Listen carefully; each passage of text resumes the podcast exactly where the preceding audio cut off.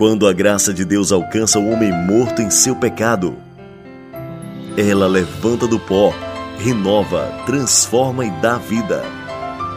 O amor de Deus pode mudar a sua história.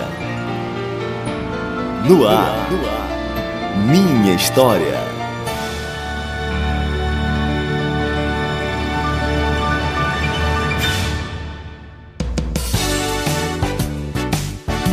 Olá, bom dia. Estamos começando mais um programa Minha História na Rádio Ceará FM 102,7. Eu sou João Lucas Barroso e vamos conhecer a história de mais uma pessoa que foi alcançada pela graça de Deus. Joelma, bom dia. Bom dia, João Lucas. Bom dia, você que está acompanhando a Rádio Ceará. É sempre maravilhoso estarmos juntinhos para conhecermos né, a história de pessoas alcançadas pelo Senhor. E hoje Estamos com um convidado muito especial é, que vai contar a sua história pra gente.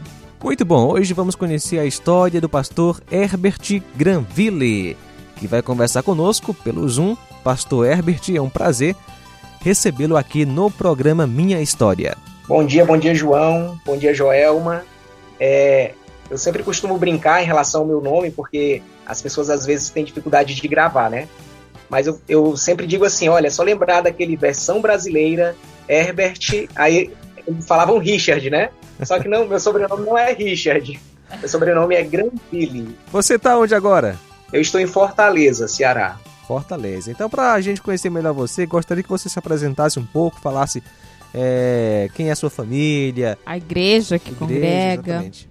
Certo. Meu nome é Herbert, é, sou casado com a Lucimar Neta, né, a mulher de Deus, bailarina também, bênção de Deus. Temos um, um, filhão de sete anos de idade, o nome dele é Saulo, né, e até coloquei o nome de Saulo, o nome Saulo ele significa é, desejado, significa pedido em oração, né, e por admirar também a história de Paulo de Tarso, então coloquei o nome de Saulo, até porque Saulo e Paulo é o mesmo nome, não é? De acordo com, com Atos capítulo 13, a palavra de Deus diz lá, é, Saulo também chamado Paulo. Então eu gosto de enfatizar isso porque às vezes as pessoas pensam que o nome foi mudado, né? Mas não foi. É uma questão de origem mesmo, né? Então, casado com a neta já há 16 anos, temos o Saulo de 7 anos de idade, né?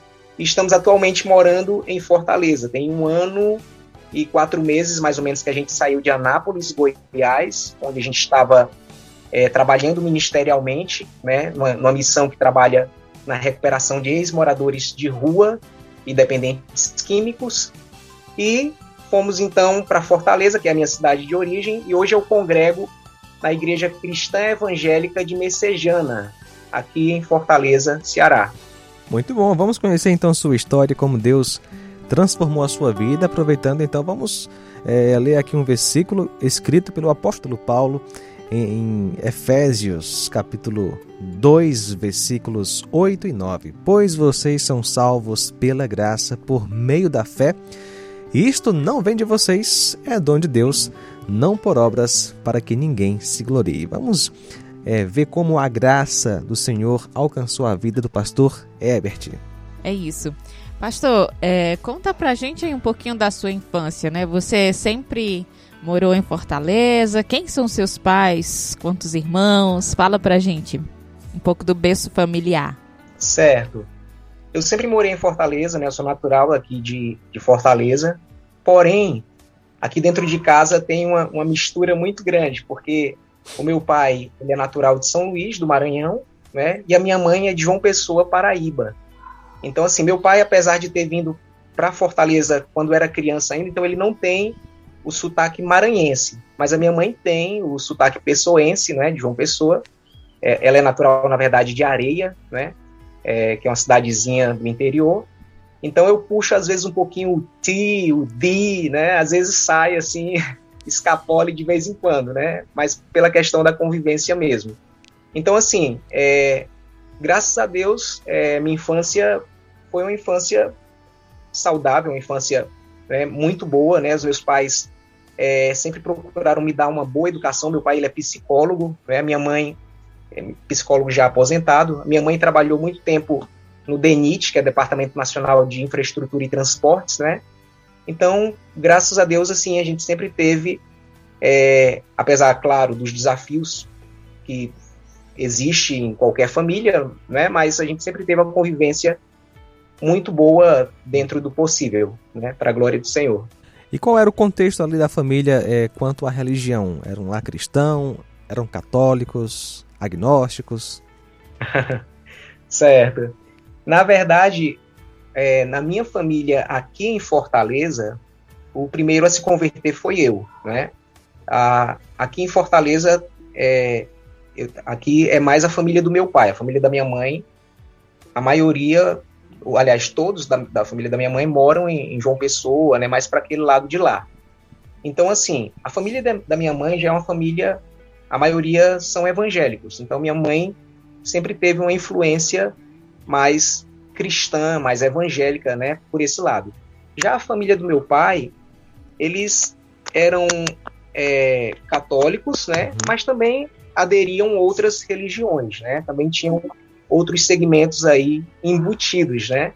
Então, assim, é, em relação à família do meu pai, é, eles eram religiosos, né, mas eles tinham muitos momentos. Eu, eu convivi em meio a, a muita festa, a, né? Assim, o pessoal fazia festa em casa mesmo, né? Com, com bebidas, coisas desse tipo.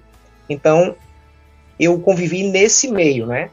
E é, na minha infância tinha também algumas situações relacionadas aos meus primos que eram usuários de drogas, né? E tudo. Então, eu também convivi vendo essa realidade, né? Do, do uso, do consumo de drogas, drogas ilícitas, né, além das, das drogas que são permitidas também.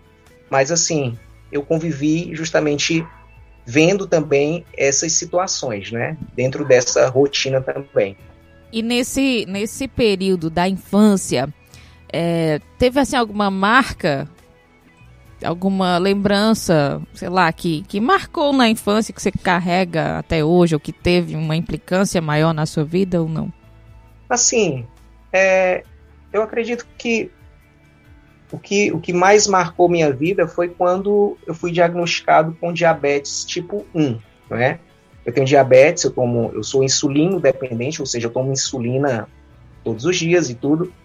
E isso aconteceu quando eu, eu tinha 11 anos de idade. Né? A gente estava numa casa de praia aqui em Fortaleza, e aí eu já vinha já mostrando alguns sintomas né, em relação à diabetes, apesar de, de não conhecer nada a respeito, né? E aí eu lembro que justamente nesse dia, nessa casa de praia que nós estávamos, eu estava passando mal e né, não estava me sentindo bem, com tontura, com ânsia de vômito, que já eram sintomas da hiperglicemia, que é a glicose muito alta, né? E aí uma tia minha, é, de maneira muito inocente, disse assim: vou fazer um suquinho de laranja bem docinho para ele, ele vai ficar bom. e aí tacou açúcar lá no suco de laranja, né? E eu não sabia que estava com a glicose alta e nem muito menos que tinha diabetes, tomei o bendito suco, né? e aí não deu outra, né? Comecei a passar mal mais ainda.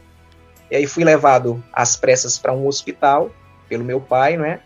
E aí então, quando nós chegamos no hospital, né, o médico ele quis ali dentro do, do procedimento, não sei se era médico, se era, né, até porque eu não estava mais consciente, né, naquele momento, são, são relatos que, que eu estou contando aqui, né, de terceiros, e aí naquele momento é, quiseram aplicar glicose em mim, né, sendo que o meu pai, ele interviu naquele momento e disse, não, como é que você vai aplicar glicose se você não sabe é, o que ele tem, né, e aí, resumindo, meu pai teve que assinar um termo de responsabilidade, porque meu pai é, quis me tirar daquele hospital para levar para outro, e aquele termo era porque se eu morresse no caminho, a responsabilidade seria do meu pai, né? Uhum. Ele assinou então esse termo, me levou para o outro hospital, e chegando no outro hospital, o, o, relato que eu tenho, né? Até porque eu não estava mais consciente, né? Em meio a isso tudo, foi que o médico olhou para mim e disse assim: esse menino deve estar com diabetes. E aí me colocou para fazer os exames, né? E aí justamente detectou essa situação, né, que eu convivo até hoje, né, no caso. Mas que apesar de, de, de ter sido no início uma situação difícil, muito difícil para mim, porque uma criança que comia doce, que gostava, né, de, de, tomar sorvete, essas coisas todas, né, e aí de repente parar com tudo isso e ter que tomar injeção e ter toda uma, uma dieta rigorosa, né, principalmente porque a minha glicose ela ela estava ainda se ajustando, né, voltando para o nível normal. Então, para mim foi muito desafiador. Porém, hoje eu entendo e, e vejo claramente como é, livramentos também que Deus deu na minha vida, até pelo meio que eu vivia, com as pessoas que eu convivia, né, que poderia ter sido muito pior se eu não tivesse diabetes. Deus sabe tudo que faz, né? e até aí você não tinha ouvido falar nada de Jesus? Sua família não tinha. Quer dizer, você ouvia falar de Jesus, mas assim, né, nada pessoal com ele, né? Ou não? É, uma coisa que, que também eu posso falar que, que me marcou bastante é a minha mãe, ela, ela, por ter uma influência evangélica também, né, por parte das minhas, da minha tia, né, família lá de João Pessoa, é, minha mãe ela sempre colocava um radinho quando eu era pré-adolescente, né, adolescente também, ela sempre colocava na, na beirada da minha cama um rádio e colocava um louvor à noite ali, né. Muitas vezes eu já estava até dormindo, eu acordava de madrugada e ouvia a música ali que estava sendo tocada na, na, fitazinha, né? Não, não tinha pendrive na época, então na fita ali é, tocando, né, rolando ali.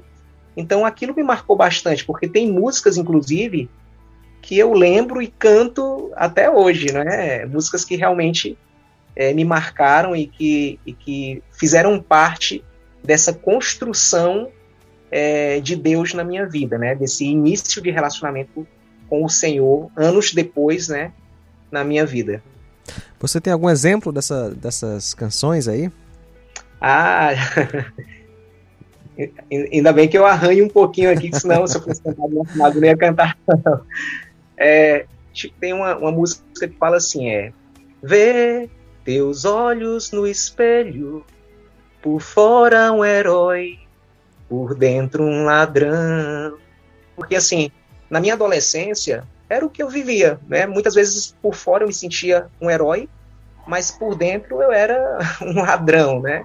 Então, assim, é, quando essa música tocava, e principalmente uma parte que, que dizia assim, é Sai desta revolta, vira e volta, quebra os teus grilhões.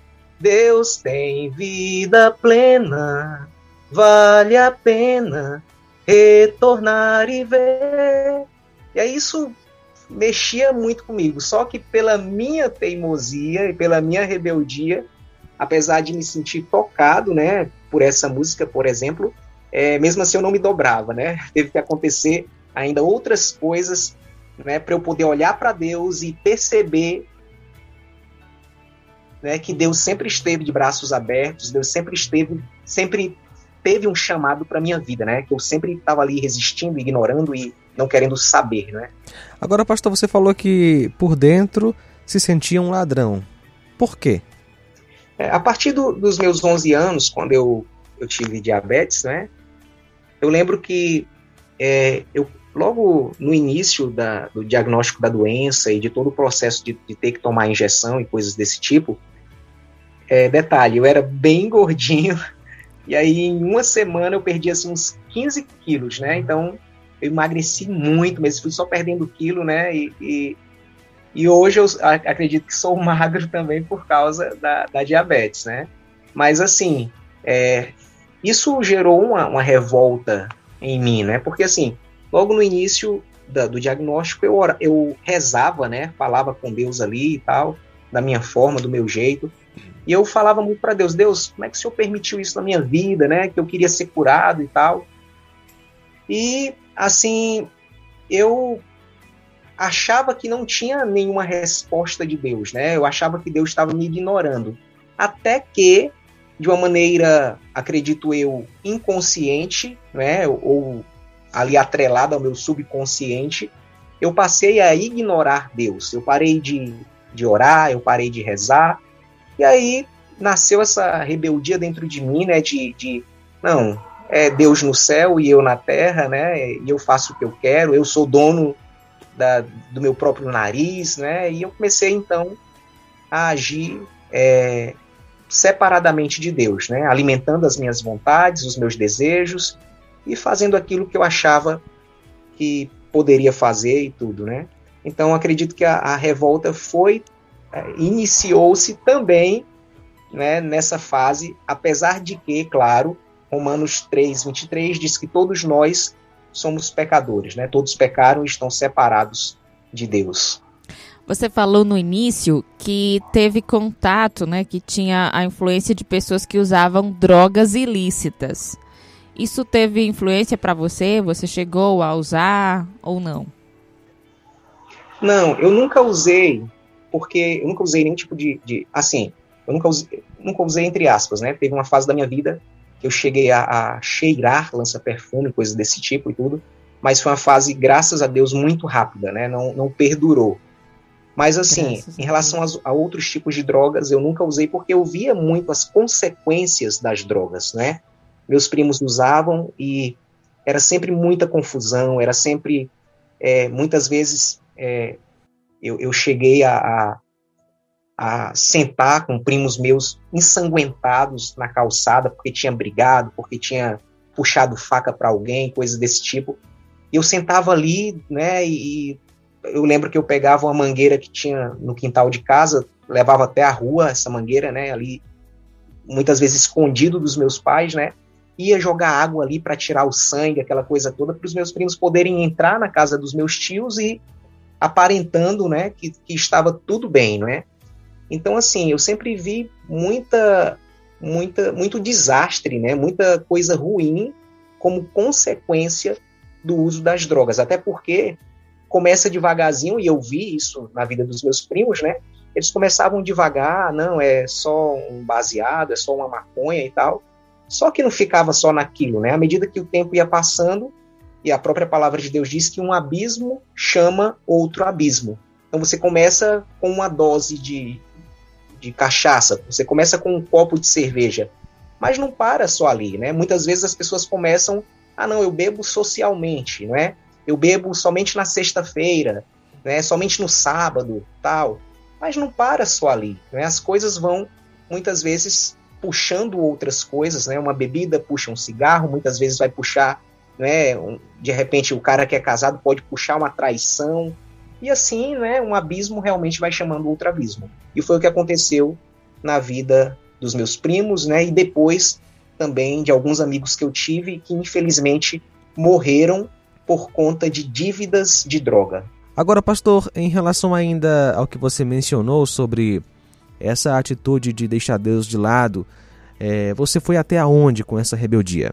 Olha, é, eu, eu desde os meus se eu não me engano, 7 para 8 anos de idade, eu sempre treinei em academias, né, arte marcial. Comecei novo treinando karatê, e aí na minha adolescência intensifiquei nesses treinamentos, né, então era até uma maneira também de, de externar aquilo que eu sentia. Então eu ia para as academias, né, tinha as lutas entre academias também e tal, e eu comecei a treinar karatê, capoeira, fazer defesa pessoal também, né? E eu comecei a, a de uma maneira, a usar a, a, esse tipo de arte, que é uma arte respeitosa, que é uma arte né, que, que ensina muito sobre essa questão de honra, de ter princípios e valores, eu comecei a usar de uma maneira distorcida. Eu comecei a levar para a rua. Então, eu comecei a brigar na rua, né? Então, eu usava daquilo que eu sabia para mostrar que eu era o cara, para mostrar que que eu podia todas as coisas e tal, né? E infelizmente levava então para as ruas, né? De, de, encarar, de brigar, de, né? de, de ser, vamos dizer assim, valentão, né? Nas minhas atitudes. Então eu era assim fora de casa, mas dentro de casa normalmente eu era mais quieto, mais na minha, né? Mais introvertido, mas fora de casa, né? Eu agia às vezes de uma maneira diferente, né? Aí não chegou a apanhar alguma vez ou não? ou vencia todas as lutas. É. Encontrou alguém mais valentão que você? me, me, fizeram essa pergunta lá na, na, na igreja da Lagoa, viu? Oi, ixi, rapaz, eu sou de lá. Perguntei a mesma coisa, ó. Esse povo da Lagoa, né? é, gente, eu apanhei de mim mesmo, né? Assim, quando a gente quando a gente fere, né? Normalmente as pessoas que que ferem outros são pessoas feridas, né? Quando a gente machuca é porque a gente está tão machucado que de uma forma errada a gente começa então a externar isso, muitas vezes de forma violenta ou como muitas vezes muitos jovens adolescentes fazem, né? De maneira introspectiva, sem se relacionar, sem se socializar, né? Então eu apanhei muito da vida, eu apanhei muito da, daquilo que eu plantei, né? Em questão de, de luta, de coisa assim, não, né? Mas em, em relação a coisas que, que eu falava contra os outros ou, ou, de brigas, né? Que eu tinha ali, depois eu deitava minha cabeça no travesseiro e eu sabia no fundo, no fundo, que eu não era feliz. Eu sabia disso, que tinha um vazio em mim. Eu não sabia como preencher, né? Eu, eu não eu não olhava para Deus e não via em Deus esse preenchimento. Até porque é, é interessante que a palavra de Deus em Efésios, capítulo 2, vai dizer que antes nós estávamos mortos, né, em nossos delitos e pecados. E realmente é é uma morte, né? Porque a gente não sente, a gente não enxerga, a gente está cego espiritualmente, né? E essa era a minha condição. Então apanhei muito de mim mesmo, né? E muito também da vida, né? Por consequências plantadas por mim, né? Pastor, e como foi então que Deus chamou você, né? Atraiu você para ele? Deus ele é tremendo, né? Assim, eu acredito muitas vezes assim que Deus fica olhando assim pra gente diz, meu Deus, ah, meu Deus, ele não vai falar, né? Mas, ô, oh, meu, meu, né? Mais ou menos assim. Meu né? filho. Esse menino aí, eu já tô aqui sinalizando para ele, mostrando, né? E ele não olha e tal. E é, eu, às vezes, eu imagino assim, Deus, ele ele, ele não quer, claro, que as coisas ruins aconteçam na nossa vida, né? As coisas ruins muitas vezes acontecem, muitas vezes não, acontecem por consequências do pecado, seja o, meu pecado ou o pecado do outro, né? Então, é, é tanto que a palavra de Deus é, vai falar justamente em relação aos seus filhos, né? Vai dizer assim: todas as coisas cooperam para o bem daqueles que amam a Deus, né? e são chamados de acordo com seu propósito. Eu é, eu não amava a Deus, né? Então automaticamente eu estava fugindo dos propósitos ou de qualquer plano que Deus tivesse para mim.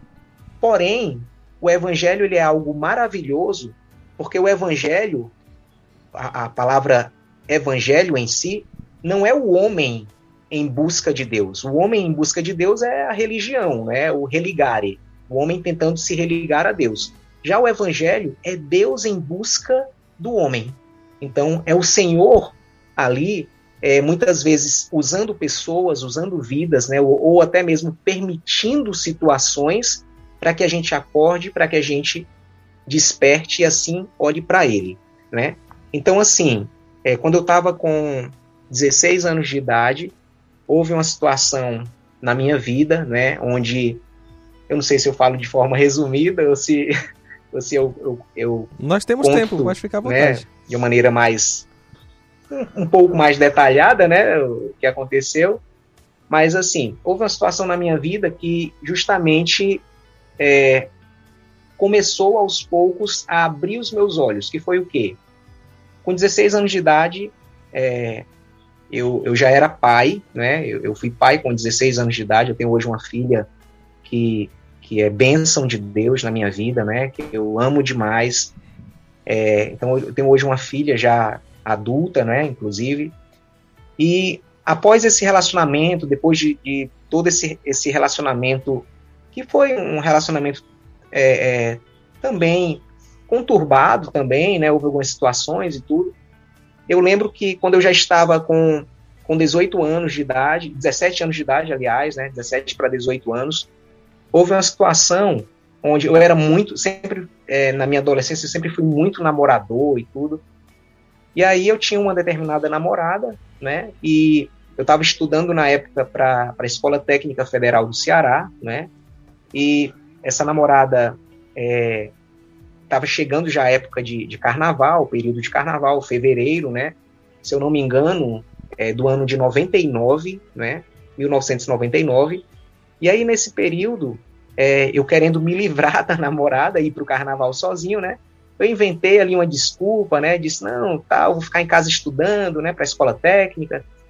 E aí, a namorada fingiu, né? Que acreditou e no sábado de manhã eu fui, então, para uma casa de praia, né? Onde já tava os meus familiares lá, né? As pessoas já estavam lá, é, primos, familiares e tudo. E eu fui para aquela casa de praia para é, curtir, entre aspas, né? O carnaval, né? Esse período festivo, né? E carnaval é festa da carne, né? Esse período onde as pessoas ali fazem o que querem, onde, né? É, onde, onde estão ali muitas vezes achando que estão se divertindo, porém estão também através de suas práticas é, cada vez mais fugindo do propósito de Deus, né? E aí eu então fui pro, pro carnaval e tudo, e no sábado à noite, quem é que chega lá na casa de praia? A namorada. Diz, digam aí. A namorada. Diga aí, cara ouvinte. Isso. A namorada chegou, né? E aí a gente discutiu aquela coisa toda, né? Teve aquela briga. E aí, assim, quando a gente é, não tem Deus, né? E não tem o temor de Deus, a gente fala o que quer, né?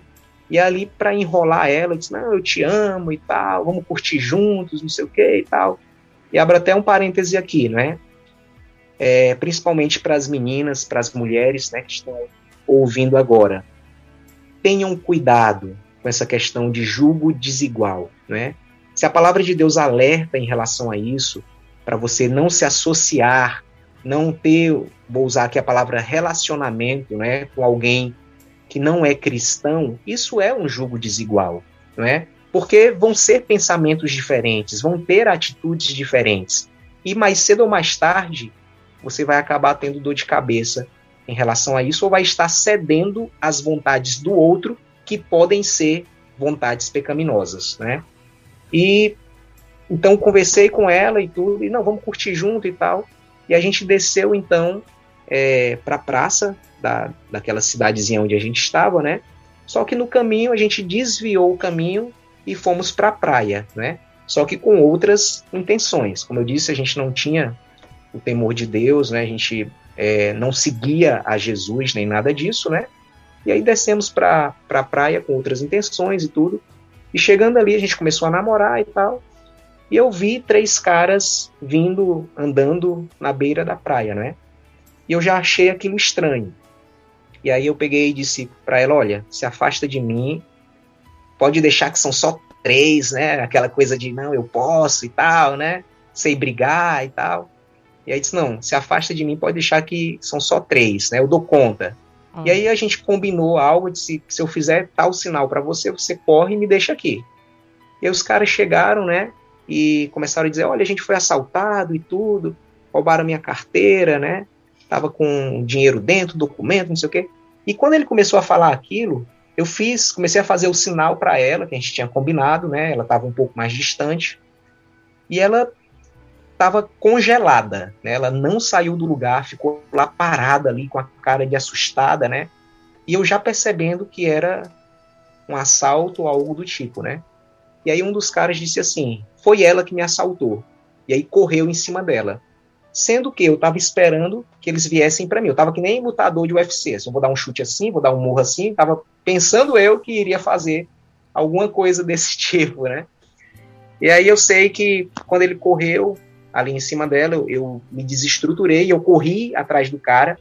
Quando eu fui dar um soco nele, eu senti uma faca sendo passada no meu pescoço, rapidamente, e uma na minha cintura, né? E eu caí no chão. Aí quando eu caí, um ficou ali com, com a faca aqui, né, no meu pescoço, né, a ponta da faca e tudo, e os outros dois, né, violentaram ela ali na minha frente, né, no caso do meu lado, né. Então, ali foi uma outra página na minha vida, que foi a página é, que foi a, o, o, capítulo da depressão, né?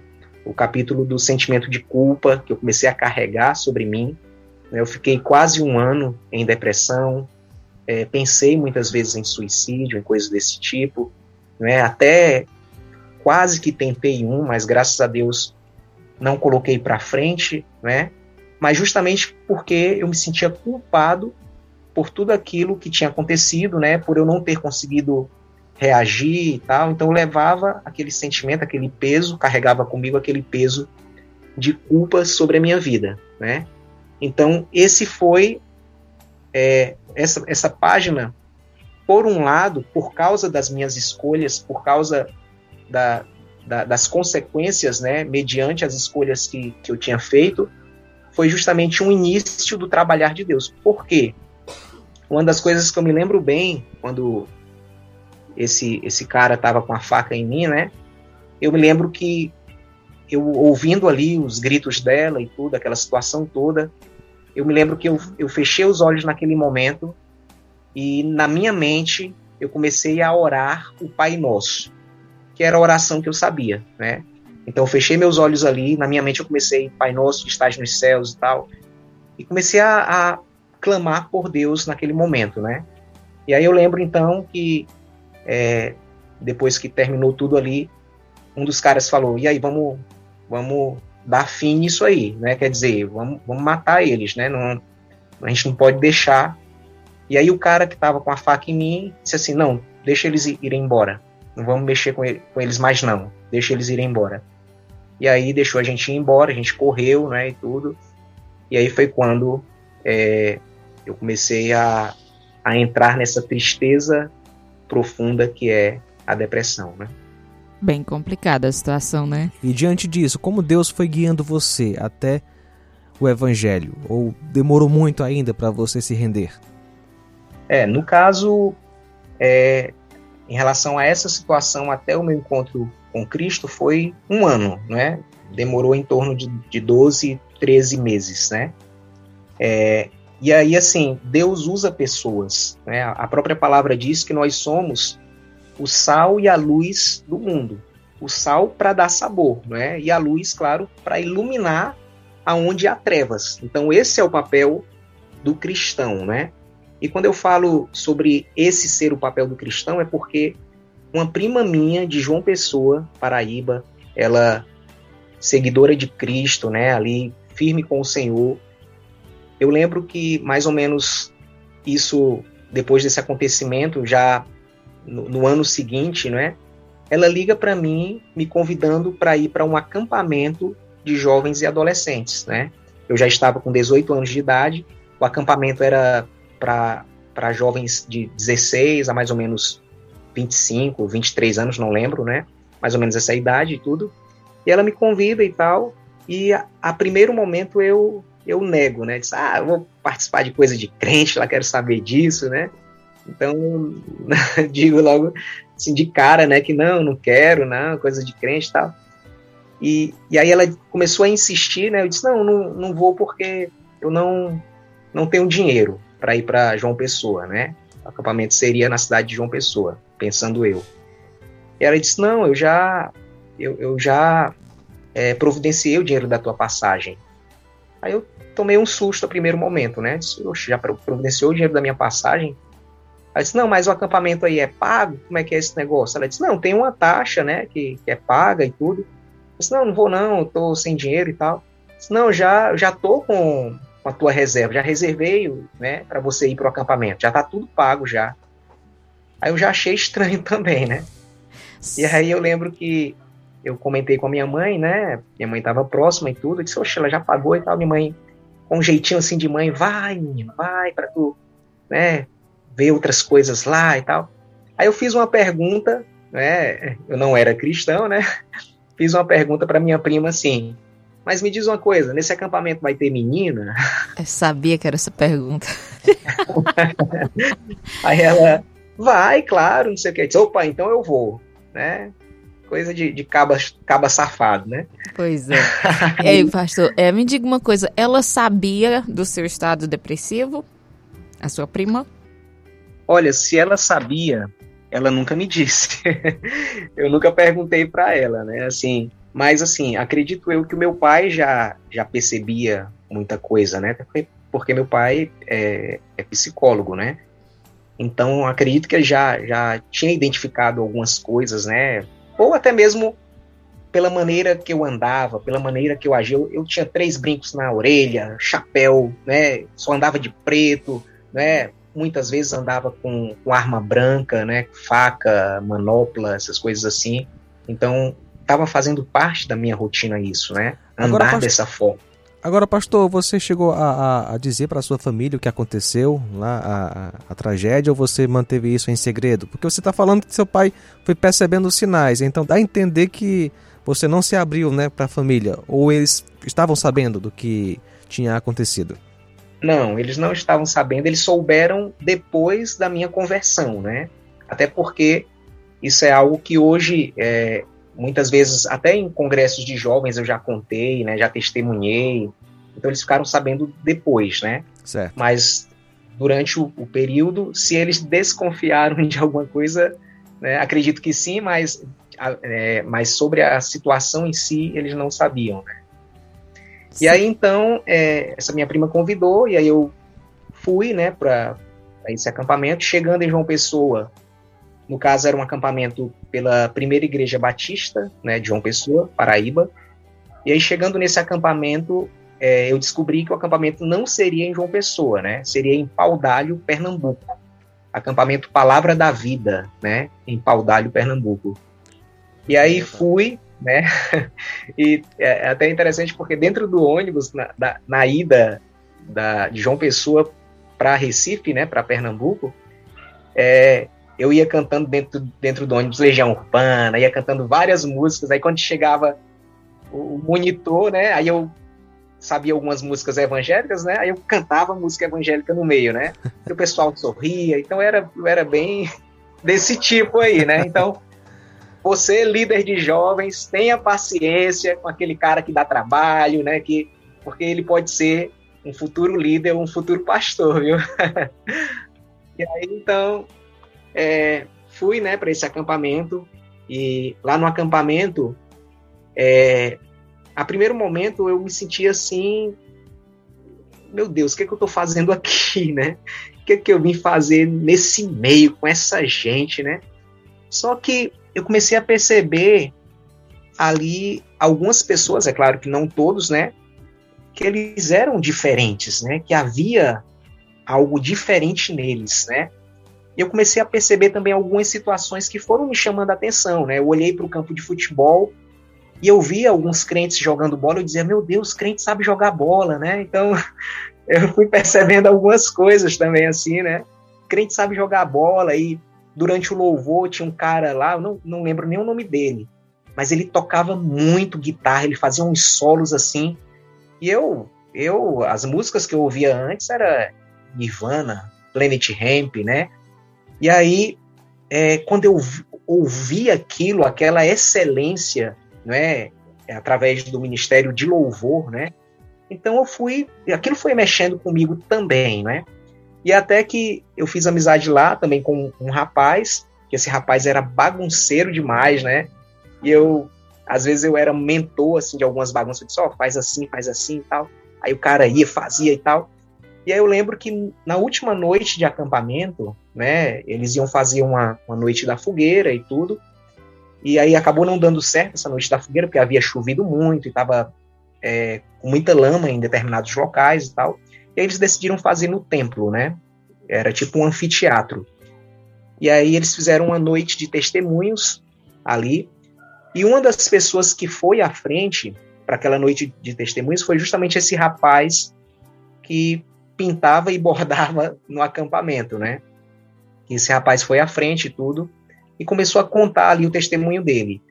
E no testemunho dele, algumas coisas eu me identifiquei, porque assim, é, no testemunho desse rapaz, né? Ele, ele falou que é, os pais dele é, estavam separados e tudo, né? Até que chegou um determinado momento que ele pegou um revólver que era do pai dele e foi fazer roleta russa, né? Colocar a, a bala em alguns tambores, deixar alguns tambores vazios, né? Rodar ali, né? E apertar então o gatilho, né? Então era uma maneira ali de tentativa de suicídio, né? E aí ele dizendo que e eu me identificando com aquilo, começou a vir a minha, minha memória, né? A situação que eu passei, o sentimento que, que eu tinha, os sentimentos destrutivos que eu tinha e tudo. E aí ele pegou esse rapaz, né, e disse que é, teve um determinado momento que ele não girou mais o tambor e ele só ia puxar o gatilho. E aí quando ele foi puxar o gatilho, o telefone na casa dele toca, ele se sente incomodado com o telefone tocando, ele então deixa o revólver na cama, não tinha ninguém em casa, né? É, o pai dele não estava em casa e tal ele vai atender o telefone e uma pessoa estava convidando ele para ir para o acampamento, né? E aí ele se sentiu ali, é, aquilo mexeu com ele, ele aceitou o convite e ele estava então testemunhando ali naquela noite, né? Naquele acampamento. E aí quando ele falou aquilo, aí pronto, aí veio assim um negócio em mim, né? E eu baixei a cabeça e eu fiz uma pergunta que não sei se você que está ouvindo aí já já fez, né? Eu perguntei algo do tipo do, do tipo assim, né? Eu perguntei algo assim, é Deus, se tu existe, eu queria ir lá na frente e falar o que aconteceu comigo. Porque eu sabia o peso que eu carregava, né? Então, para mim era uma maneira de tentar tirar esse peso das minhas costas, das, das minhas costas, né? E aí eu perguntei então isso, Deus, se tu existe, eu queria ir lá na frente. Eu falei baixinho ali, né, de cabeça baixa e tal. E eu não sei se, se você acredita ou não, mas aconteceu comigo, né? Eu ouvi como se alguém falasse, sussurrasse assim: você vai lá na frente, né? E aí eu abri meu olho, olhei para o rapaz que estava do meu lado, bati no rapaz que estava do meu lado, disse: Ô, tu falou alguma coisa? Aí o cara: Não, não falei nada não. Bati no outro do outro lado, falou alguma coisa e tal. Não, falei não. E eu pensei: ah, os caras estão zoando comigo, né? Estão brincando comigo. E aí eu disse: Não, mas espera aí, né? Aí eu baixei a cabeça ali, só no pensamento eu fiz a mesma pergunta, né? Deus, se tu existe, eu queria ir lá na frente, né? Falei a mesma coisa no caso, né? E aí eu ouvi novamente, né? Não, você vai lá na frente, né? E aí veio aquele, mesmo em meio, em meio àquele medo ou falta de coragem que eu tinha, mas veio um ânimo, assim, uma força, né? Um desejo no meu coração, né? E eu me levantei ali meio que tímido, meio que encabulado, né? E saí andando assim pela lateral, não saí flutuando, ah, nada disso não, viu, gente? Foi bem normal mesmo. saí pela lateral, né, assim, e aí é, fiquei no, no, palco, tinha mais ou menos umas 50 pessoas, porque era, era como se fosse gente do lado esquerdo, gente do lado direito e gente na frente do palco, né? Então era como um anfiteatro mesmo, né? E eu fiquei, é, no caso, do lado esquerdo do palco, né? Junto com outras pessoas que estavam lá, né? Mais uns 50 jovens, mais ou menos 40, 50 jovens que estavam também naquela lateral. E aí, quando o rapaz terminou de contar o testemunho dele, o pastor pegou o microfone, né? E disse assim: Bom, gente, a gente está terminando então essa noite de testemunhos, foi uma bênção e tal, né?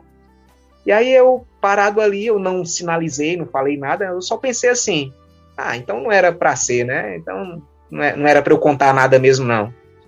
Aí o pastor falando, ele olha para o lado e ele diz assim, não, gente, espera aí, porque ainda vem um, um rapaz aqui. Ainda tem um rapaz que vem aqui.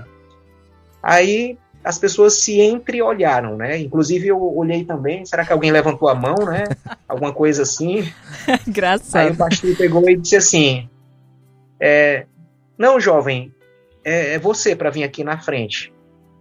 Aí o pessoal se olhando, né? Você quem, não é? Porque ninguém tinha levantado a mão, né?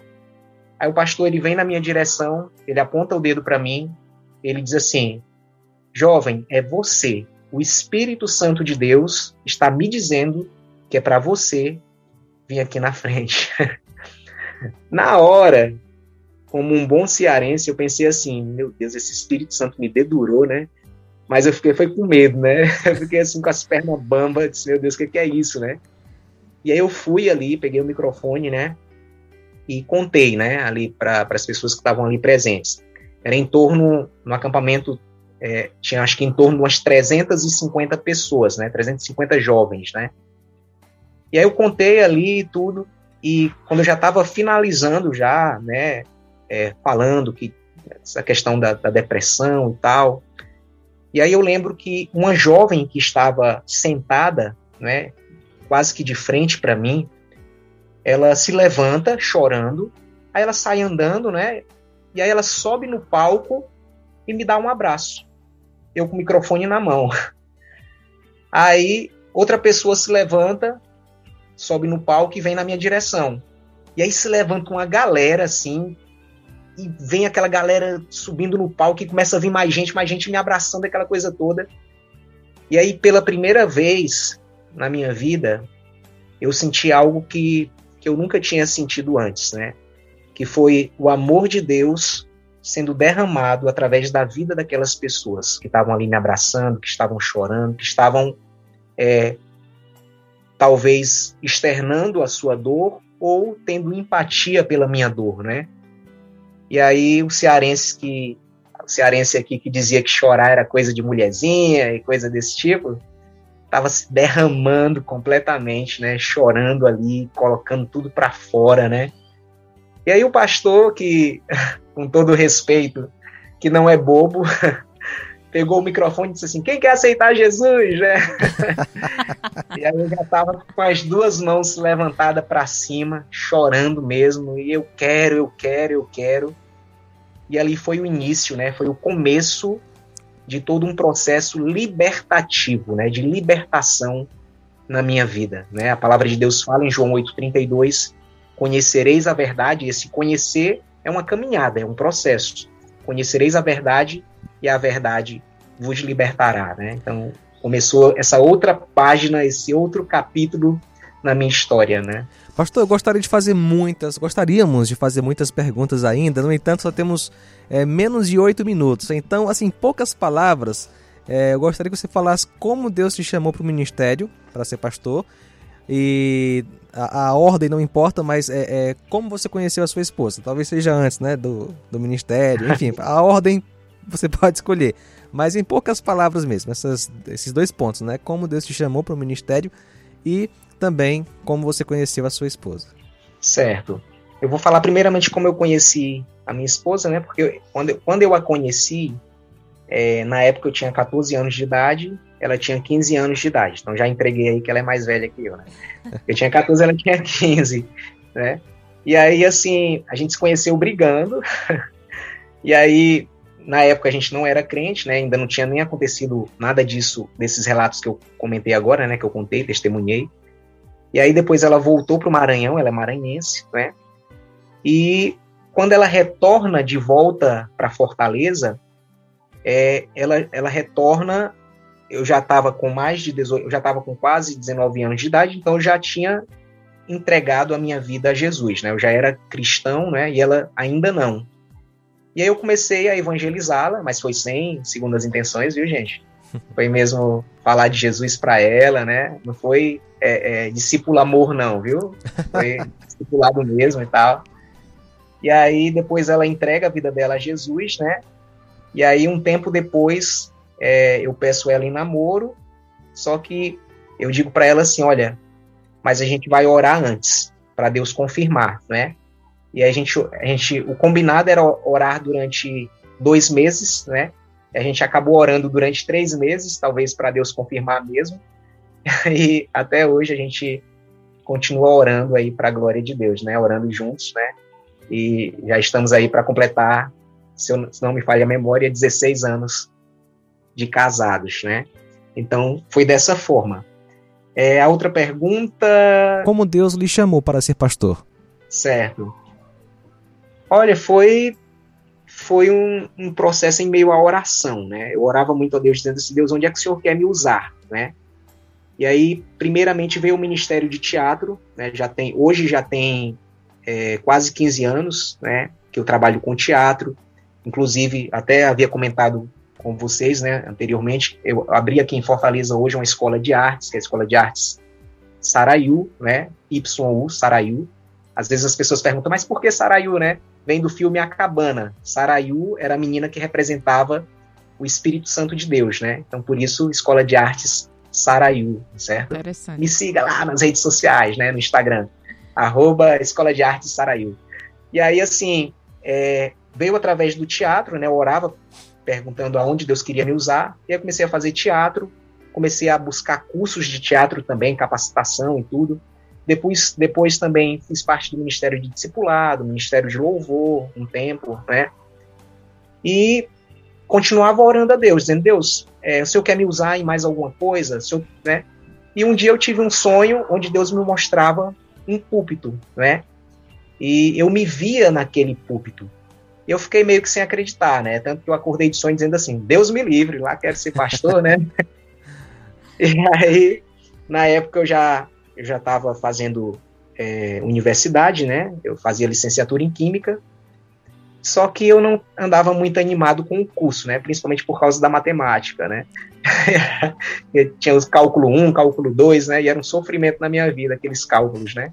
Aí nessa época você já era casado, na época do chamado? Não, ainda não. Né? Eu, eu, eu, eu tava noivo. Ok. E aí é, comecei a. E continuei orando a Deus, né? Até que teve um dia que também é, é uma, uma das formas que Deus fala comigo. É, eu estava assim dormindo pela manhã, né? Um sono mais leve ali. E aí eu escuto como se alguém falasse assim: "Bom dia, ovelha que vai virar pastor". Eu acordei ali, né? E disse, não, deve ser coisa da minha cabeça, né? Devo estar ouvindo vozes, né? Tá repreendido. eu pensei assim, né? Disse, não, não é Deus não, né? Pelo menos não quero que seja Deus não, né? E aí eu deitei novamente e não estava dormindo, estava com os olhos fechados, quando eu escuto novamente, bom dia, ovelha que vai virar pastor. Aí eu me ajoelhei no pé da cama e comecei a chorar e dizendo, Deus, se é assim que o Senhor quer, então eis-me aqui, né? E aí foi quando é, eu comecei a pesquisar a respeito de seminários, né, de como é que seria isso, e o desejo no meu coração, a sede no meu coração por querer aprender mais sobre a palavra, por querer falar mais de Jesus e, e falar de uma maneira não só para uma ou para duas pessoas, mas isso foi crescendo, né, de falar para várias pessoas e tal. E aí foi quando é, Deus nos direcionou para um seminário em Anápolis, Goiás, o CETESEB, né, um seminário muito bom, né, que foi bênção na nossa vida. E aí é, a gente conversou com o reitor do seminário e ele disse, olha, casem, fiquem um ano casados em Fortaleza e depois de um ano de casados, vocês vêm aqui para o seminário. E assim a gente fez, né? A gente ficou um ano casados e em 2007 a gente se mudou então para Anápolis, Goiás, onde lá a gente estudou, depois a gente trabalhou como professores no seminário depois fomos para o Maranhão, ficamos um tempo no Maranhão, né, em torno de quase sete anos. Depois voltamos para Anápolis, trabalhando depois numa missão, né, que foi a missão Vida, também onde foi bênção na nossa vida. E agora estamos aqui em Fortaleza, Ceará. E detalhe, buscando ministério, porque eu estou atualmente como voluntário, né? Então, é, devido a toda essa situação de pandemia e tal, né? Então a gente veio para Fortaleza sem nenhum convite ministerial. Né? Então, estamos aqui, é, ao mesmo tempo que usufruindo do tempo em família, porque já tinha tempo também, não é? é a gente se via é, de maneira muito pontual, né? via os nossos familiares, né? Então, agora usufruindo da família e das praias, claro, né? E também agora né, com esse trabalho que é escola de artes, né? E, trabalhando também em outras escolas, que eu dou aula também, de vez em quando, em outras escolas aqui em Fortaleza. Pastor, a conversa foi excelente, mas temos uma última pergunta que a Joelma vai fazer. Uma pergunta muito importante que tem a ver com a sua vida e com a sua eternidade também. Quem é Jesus para você? Jesus para mim, ele realmente é vida, né? Porque assim, é, eu estava morto e ele me deu vida, mas não qualquer vida não foi uma vida medíocre, não foi uma vida que não iria ser suficiente, pelo contrário, ele me deu vida e vida em abundância, né? É, são até textos bíblicos que falam a respeito disso, mas que que mostram essa veracidade, porque eu sou testemunha disso, né? Quando Jesus fala lá em João 14,6 que ele é o caminho, a verdade e a vida, e ninguém vem ao Pai senão através dele, eu sou prova disso, né? Realmente ele é o caminho, não é um caminho, né? Só existe ele, é através dele, não há outro caminho, né? Ele é a verdade. Então, ele é a verdade absoluta. Ele não é uma verdade relativa. Ele não é uma opção. Não, ele é a verdade. Então, se você quer realmente ser liberto, né, ter vida, você tem, você tem, você precisa realmente se entregar a Jesus, né? E é interessante porque quando eu me entreguei a Jesus, eu comecei a perceber que não era eu que tinha que fazer, né? Ah, eu tenho que fazer isso. Ah, sou eu que vou tirar esse peso de culpa de mim. Não. Mateus 11, 28 fala: Vinde a mim, todos que estão cansados e sobrecarregados, e eu, Jesus, né, vos aliviarei. Então é ele que tira a sobrecarga, é ele que troca o fardo, né? Para trocar o fardo dele que é leve, o jugo dele que é, que é suave, pelo nosso que é pesado. Então é ele que faz essas coisas. O que a gente tem que fazer é somente se entregar, é dizer sim, eu quero, dizer sim, eu, eu realmente preciso dessa vida, né? Essa vida que é uma vida em abundância e é uma vida que às vezes a gente não sabe o que vai acontecer, mas Aí eu entro com outro texto, que é o Salmo 37,5, que diz: entrega o teu caminho ao Senhor, confia nele e o mais ele fará. Então, mesmo que a gente não saiba o que vai acontecer, é ele que vai fazer. É ele que está no controle de tudo, né? E aí, é claro que o Senhor sempre vai fazer é, bem feito, né? Da melhor forma possível. Pastor Ebert, muito obrigado. Foi muito bom conversar com você, ouvir sua história. E a gente agradece você que esteve conosco. Bom dia. Bom dia, Joelma. Pastor Ebert, obrigado.